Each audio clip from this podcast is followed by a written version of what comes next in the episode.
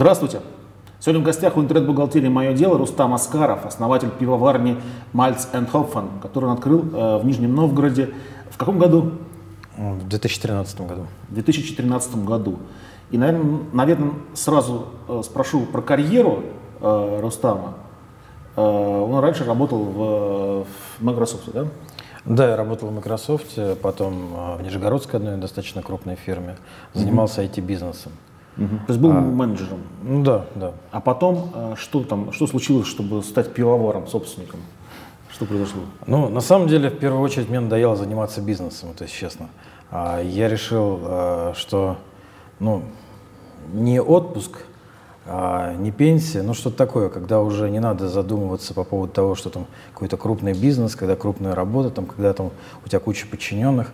А захотелось именно просто а, заниматься тем, что, чем нравится, э, посвятить просто ну, свое время там, ну, там, да. тем вещам, Надоело которые... заниматься бизнесом и занялся бизнесом.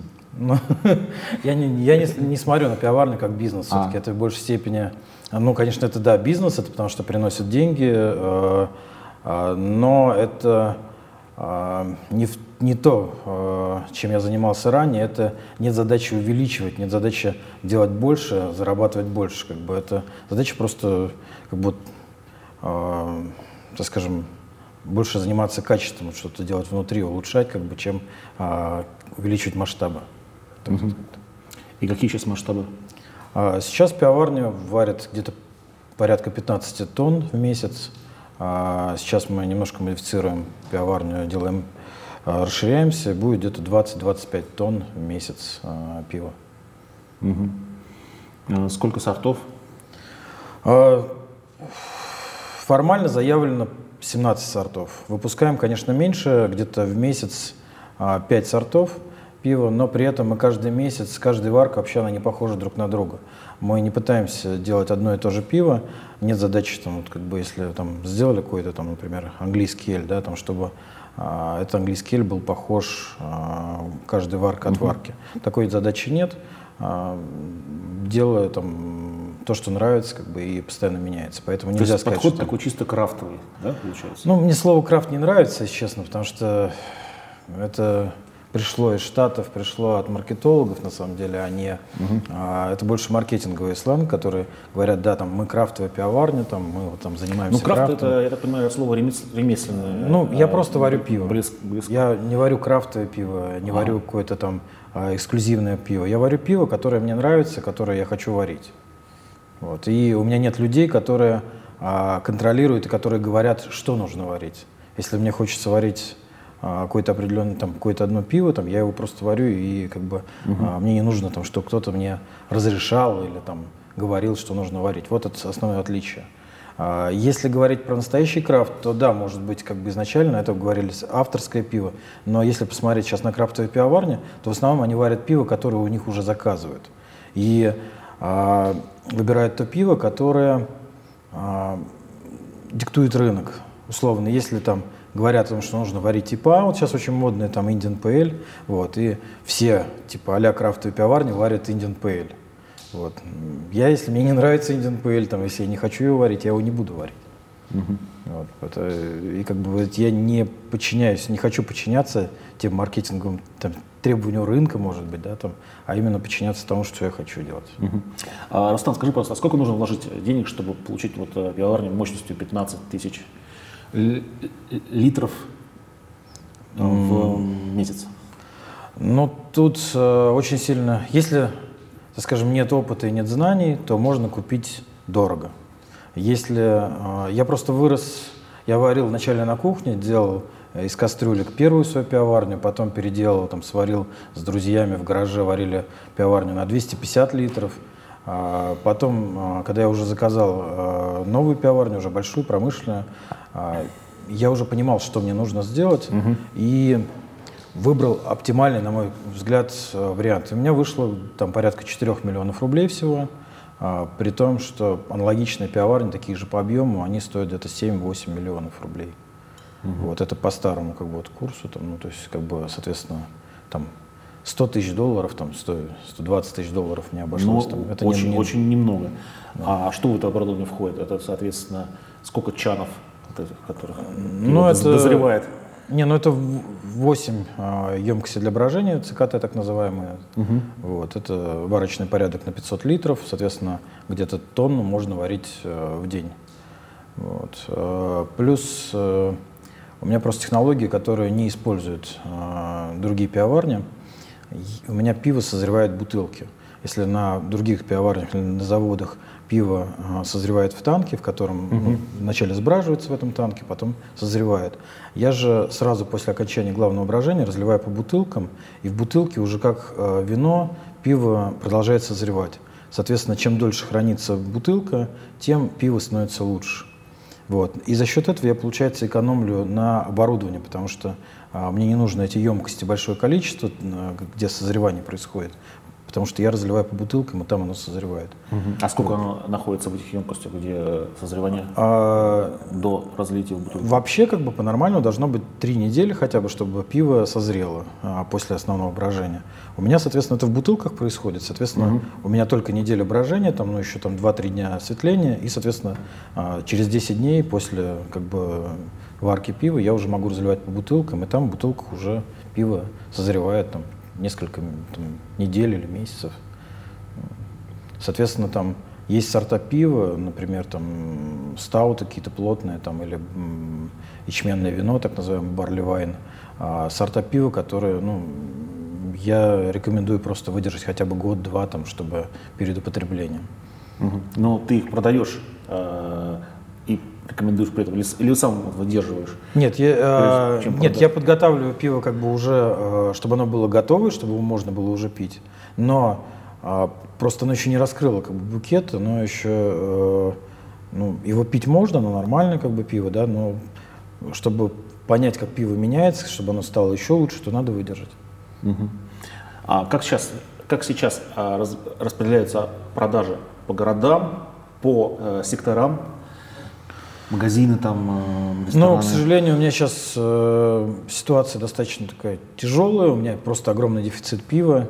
А, я удовлетворяю где-то запросы только тех, а, с кем я работаю, тех магазинов, там, тех розничных э, там, сетей, там, а, которым я уже заключил договор- договора, и удовлетворяю их примерно на 40%. И, соответственно, у- например, новым клиентам я не заключаю сейчас договора даже. Вот. Основное пиво уходит в Москву, конечно. А, В Нижнем Новгороде тоже сеть ресторанов, которые а, забирают у меня. Соответственно, вот Нижний и Москва. Москва в большей степени.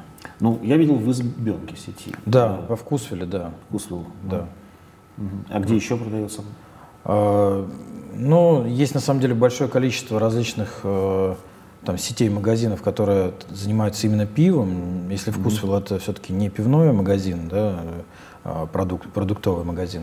Вот. э, А так вот, например, еще, еще парочку есть в Москве. а, Царь пива, а А пиво, например. Вот. Это магазины, которые специализируются на пиве. Вот у них тоже есть в Москве мое пиво. Мгм. То есть ты, можно сказать, сейчас э, поздно начал расширять про- производство, раз не можешь э, удовлетворять запросы потребителей. да? Нет, ну у меня всегда такая была ситуация, если честно. Я, э, когда у меня была пивоварня 250 литров, я думал, вот, э, там, когда я варил 3 тонны, я думал, вот, ну, 3 тонны я буду варить, я не буду знать, куда деть это. Вот. Когда я стал варить 3 тонны, его не хватало, этого пива. Я стал варить 10 тонн, а этого пива все равно не хватало. Я стал варить 15 тонн, его не хватает. Сейчас Ну, уже пора покупать Балтику скоро. нет, нет. А, ну, у меня есть, да, планы по расширению просто именно. а, Дело в том, что процесс варки, на самом деле, что сварить тонну, что сварить 5 тонн, по времени одинаково. Это где-то 6-8 часов на варку. А, Соответственно, вот сейчас, да, есть задача изменить просто варочный порядок, увеличить объем его за одну варку, чтобы просто варить больше. Чтобы не работать больше, да, там, а именно делать за, за, за то же количество времени, делать больше просто. Да, То это есть надо есть. купить его просто новый или это... Да, это новый, за- закупить Новый просто поставить, да. А вот этот процесс, э, варка произошла, этот, э, жидкость заливается в этот чан, да, там дозревает. А она, может она, допустим, на следующие сутки еще доливаться в этот чан или нет? Ну, Нет, на самом деле в течение, э, считается, 5-6 часов можно доливать как бы бак. Обычно емкости в пивоварнях, э, и у меня на самом деле тоже, они в два раза больше, чем варятся за один раз. Соответственно, э, два раза в день просто варится и заливается пиво, ну, будущее пиво, сусло заливается в одну емкость. Соответственно, ЦКТ у меня на тонну, например, а, ну то есть сейчас на тонну, да, там, а варю два раза по 500 литров и а. доливаю в течение дня. Угу. Это да, это нормально как бы. Угу. Просто интересно, как это математически сходится, если эта штука 500, а там э, больше. Не, ну можно больше, как бы, можно три варки подряд делают некоторые пивоварни, а три-четыре варки в одну емкость заливают. А, тут кто как выберет просто. Ничего страшного, доливать можно. Это... Угу. Много мнений слышал, что российский солод не годится для пива. А, как ты считаешь, это правда это или нет? Ну, насчет совсем не годится неправильно, варят же на этом пиве, то есть на этом солоде пиво. А, меня, я не использую российский солод, э, потому что, на мой взгляд, э, нестабильное качество. А, и иногда бывает очень хороший солод, приходит, он очень ароматный, вкусный, из него получается интересное, а, насыщенное пиво. А при этом приходит, например, следующая партия, и там в нем огромное количество белка, э, там получается мутное пиво, например, ну, и нестабильно вот это вот. И плюс иногда мой опыт, по крайней мере, покупки российского солода показывал, что там большое количество мусора, которое там попадает, и там слишком много проблем из-за этого. Угу. Поэтому я российский солод не использую. Российский хмель иногда покупаю. У нас в основном чувашский это хмель. А, опять же, этот хмель, а, как и немецкие сорта хмеля, они предназначены для лагеров, а, просто ну, стиль пива, так скажем. Вот. Я лагеры не варю, поэтому мне, так скажем, покупать такой хмель ну, смысла большого нет. Угу. А почему лагеры э, не варишь? Ну, просто мне не нравится. Ну, из 17 сортов-то можно было один лагерь сварить? Нет, ну я иногда раз в год я варю, вот в ближайшее время планирую как раз сварить э, лагерь. А так просто это нельзя все хватить, да, там я как бы пытаюсь, и, ну, как бы один раз да, в год я варю, но регулярно мне не хочется. Угу. Это все-таки пиво, ну, на мой взгляд, да, там лагерь это пиво, которое надо пить там кружками большими, там вот, приезжаешь там в Мюнхен, например, да, там а, там, на майбир, например, там, и, там, литровую кружку, чтобы да, там, сразу выпить. Вот. А я хочу варить пиво, которое там, небольшими бокалами можно пить там, в небольшом количестве. Рустам, а с налогами сейчас что происходит в пивоварне, э, в пивоварной отрасли? Не, ну, с точки зрения налогов, то акцизы достаточно большие, конечно. 18 рублей с каждого литра необходимо заплатить акцизов. А, но это на самом деле не самое сложное, потому что больше всего мешает, если честно, это постоянно меняющиеся правила игры. Mm-hmm. Вот если просто, ну, сказали бы там платить там акцизы, там платить там налоги, ну, как бы можно запланировать и спокойно как бы жить без всяких там движений, то есть без всяких там проблем. А у нас основная проблема, конечно, это постоянно меняющее законодательство, постоянно какие-то придумывают новые там сложности, то там давайте поставим счетчики, которые стоят если счетчики до а, закона о том, что нужны счетчики в пивоварнях, стоили 40 тысяч рублей, да, там 50 тысяч рублей, а после того, как издали закон о том, что счетчики необходимы в пивоварнях, те же самые счетчики выросли от 250 до 300 тысяч рублей. А, Росалкоголь регулирования, а, например, в прошлый квартал а, присылает мне требования о том, что я должен а, дать декларацию о закупке и использовании спирта я говорю, ребята, я не закупаю спирт и не использую спирт, я варю пиво. Они говорят, да, поэтому давайте нулевые декларации. Вот. При этом прошлый квартал это не нужно было. Вот. И вот постоянно вот это вот какие-то требования, постоянно какое-то э, меняющееся законодательство, вот оно в первую очередь э, мешает как бы. Ну, может не мешает, может быть, не дает успокоиться, не дает спокойно. А что в этой сфере с лицензированием сейчас? Лицензирования сейчас нет, планируют вести лицензирование. Это долго обсужда... долгое время обсуждалось, пока лицензирования нет. Я могу сказать, если я поездил по другим странам, посмотрел, как э, там организовано, ну, по европейским, например, я могу сказать, российское законодательство не хуже и не сложнее, чем э, там какое-то литовское, например. Вот. Там даже более сложное, э, как бы реально, если вот открыть пивоварню, там так скажем, больше требований, чем в России.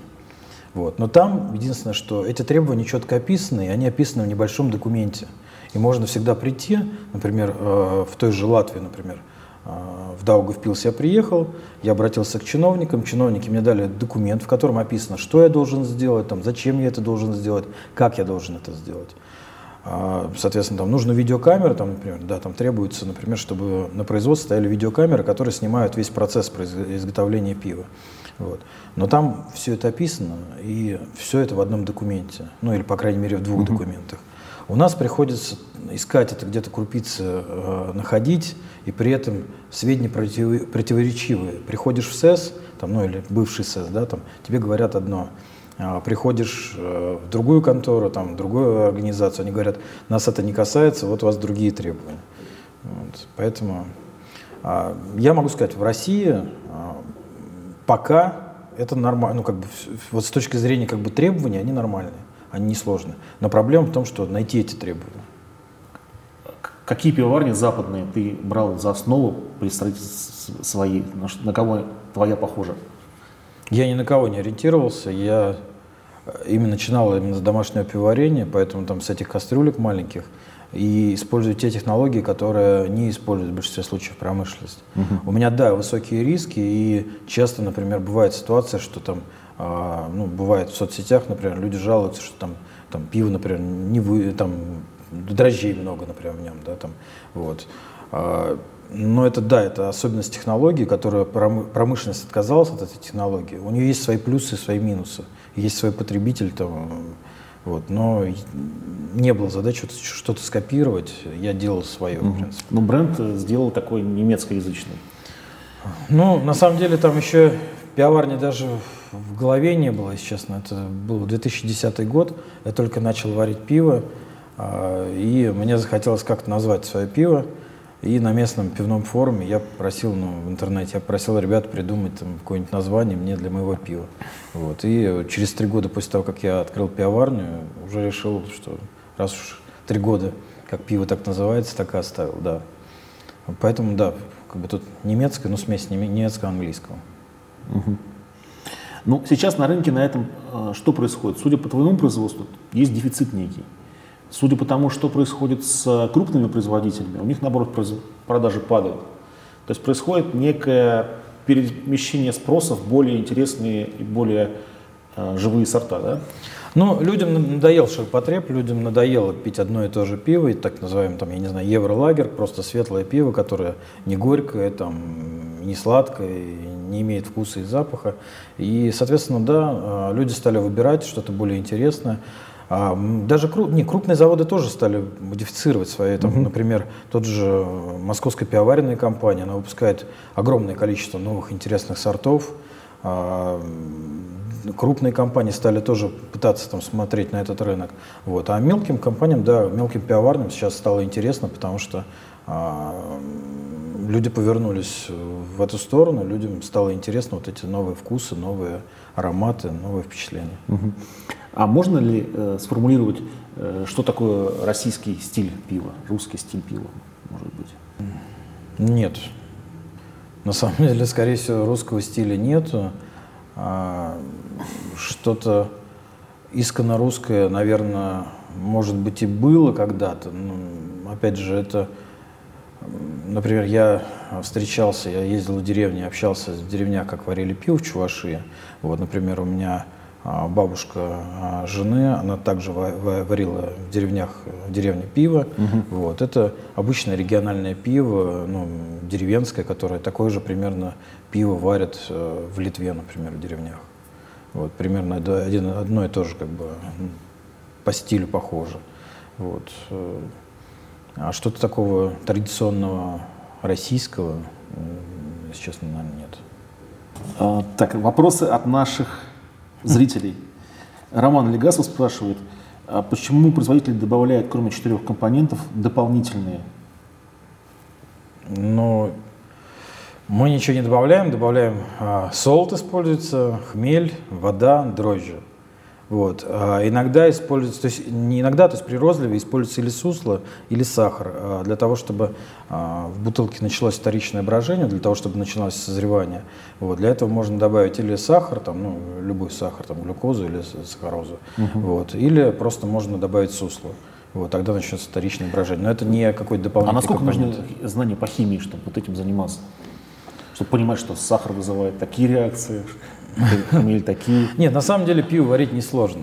А, и для того, чтобы это показать, мы уже в шестой год, в шестой год подряд э, в Нижнем Новгороде организуем так называемую большую варку, когда выезжаем на природу и на костре варим пиво. И люди, которые, которым это интересно, которые хотят научиться варить пиво, они приезжают, смотрят, как мы варим на костре пиво, а, общаемся, рассказываем все это. Вот. Варить это несложно. Конечно, когда есть какие-то базовые знания там, по химии, по биологии, по да даже физике на самом деле, а, конечно, проще, потому что понимаешь, почему это происходит, и а, там, понимаешь, где ошибка, например, и как это исправить. Mm-hmm. Вот. Но можно и без этих знаний обойтись.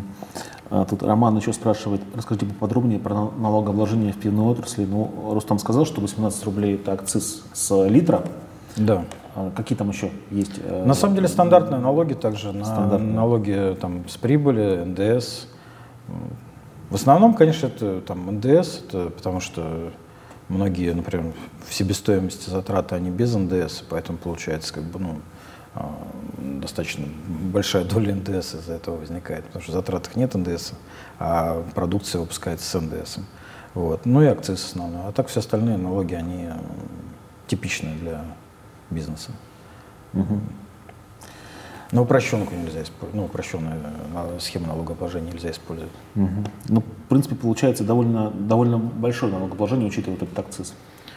Да, я могу сказать, э, у меня не такие большие обороты, там всего где-то ну, в квартал порядка там 4 миллионов рублей, из них э, миллион, даже больше, это налогов. Это включая а, социальные налоги? Да. Вячеслав Шагов спрашивает, есть ли в планах расстроительства более крупного завода? Ну, у меня еще другое там хобби, не знаю, которое мне хочется воплотить в жизнь, это а, самогоноварение. вот. И на самом деле я планирую открыть завод по производству крепкого алкоголя. А, единственное, только в России это невозможно, потому что акцизы достаточно большие. То есть не акцизы, а лицензирование просто очень сложное. И поэтому в ближайшее время я планирую в одной из а, близлежащих стран открыть производство крепкого алкоголя еще. Так, а это будет что-то типа грапа или что-то? А, кальвадос и э, зерновой, э, зерновой дистиллят. Это что-то типа э, полугар, там, я не знаю, ну, зерновой самогон. Угу. Интересно. На что ориентируется Рустам, на американских или европейских коллег в процессе развития пивоварни? С точки зрения там, бизнеса, с точки зрения построения продаж, бренда. Кто, кто в мире лучше всех работает? Европейцы, немцы, чехи, э, американцы, англичане? Не, ну так, о нации же нельзя сказать о том, что вот это, эта нация, там, вот там все, все удачные, например, или все делают правильно. Нет, есть э, пивоварни, которые мне нравятся, как они работают. Вот. Но опять же, они, например, на каждом этапе они могут нравиться, на каком-то этапе могут не нравиться. Например, изначально для меня был шок, когда я попробовал э, пиво от пивоварни «Брюдок». Э, я в Стокгольме случайно в магазине купил там панк и па, и просто, когда я вот, там пришел домой и открыл бутылку, налил в бокал, я понял о том, что я просто такого пива еще никогда не пробовал. И для меня это был такой культурный шок. Вот. Но, например, как они сейчас э, работают, ну, мне не очень нравится. Как бы они ушли в коммерциали... ну, как коммерциализировались и, соответственно, э, уже не стали, не перестали быть теми панками, которые они были изначально. Вот, это шотландцы, например. Да? А, есть э, у американцев интересные пивоварни, интересные пивовары, которые делают а, необычное пиво. И я могу сказать, что да, там это образец для подражания. Вот. Но опять же, я стараюсь не подражать. Поэтому, да, многие, например, мне говорят, вот у тебя американский эль, не американский эль. Он там не такой горький, как должен быть американский эль. Я говорю, ну, это мое видение американского эля, и если не нравится, как бы я же не заставляю там пить это пиво, не, не наливаю его там сил, силой. Угу. Это мое видение просто. А в России насколько вот, э, общительно и велико сообщество вот, любителей пива?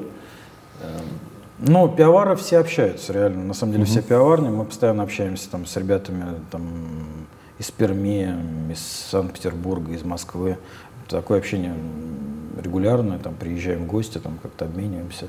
Вот. На самом деле, а, даже да и в любую другую страну. Я вот, например, в Вильнюс недавно ездил, спокойно как бы познакомился с пивоваром, это пивоварня Дундулис, там а, сварили вместе пиво на пивоварне. Вот, все достаточно доброжелательны. Понятно. А, Рустам, вот, учитывая твой опыт в корпоративной сфере, в Microsoft, в других компаниях и в, в своем бизнесе, какие бы ты вот, три совета дал молодым предпринимателям, которые хотят запустить что-то свое? Ну, в первую очередь, это надо не бояться и не терпеть. Вот когда человек начинает терпеть, ну, ему не нравится место работы, ему не нравится начальник, я не знаю, не нравится просто атмосфера, не нравится там пробка, в которой он едет на работу. Вот. А главное не терпеть просто, если это не нравится, ну, не надо этим заниматься. Вот. Перейти на другую работу, там, я не знаю, нет, нет, если нет желания как бы свой бизнес открывать, можно просто перейти на другую работу. Главное от этого не бояться и а, спокойно делать свои изменения в жизни. Вот. Наверное, это самое главное. Потому что, ну, перетерпишь, там, переждешь, там, ну, и потеряешь время просто. Угу. А при выборе э, в сферы деятельности на что надо ориентироваться? Не знаю, я всю жизнь занимался IT-бизнесом, а, работал в айтишных компаниях, занимался продажей программного обучения. Не знаю. Ну, правильно то, что нужно делать то, что ты любишь, либо нужно все-таки делать то, что востребовано людьми? Нет, ну, наверное, все-таки лучше делать то, что любишь. Если это перестает нравиться, я же, например, меня никто не заставлял да, работать в том же Microsoft или в Altex, там, в Нижегородском.